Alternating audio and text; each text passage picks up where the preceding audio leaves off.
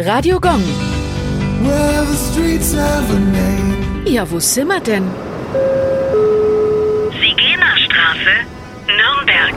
Die Sigenerstraße liegt im Stadtteil Gleishammer. Um zum Namensursprung zu gelangen, müssen wir weit zurück, bis ins Jahr 1050. Sigena war die Leibeigene des edlen Rikolf in Reichelsdorf. Am 16. Juli 1050 wurde sie von Kaiser Heinrich III. in Nuorenberg, dem heutigen Nürnberg, in den Stand der Freien erhoben. Die Sigener-Urkunde bezeugt, dass sie seitdem eine Freie war. Das Schriftstück ist bis heute das älteste überlieferte Dokument, auf dem der Name Nürnbergs urkundlich erwähnt ist. Sie wird im Stadtarchiv aufbewahrt. Eine originalgetreue Nachbildung ist im Fembo-Haus zu besichtigen.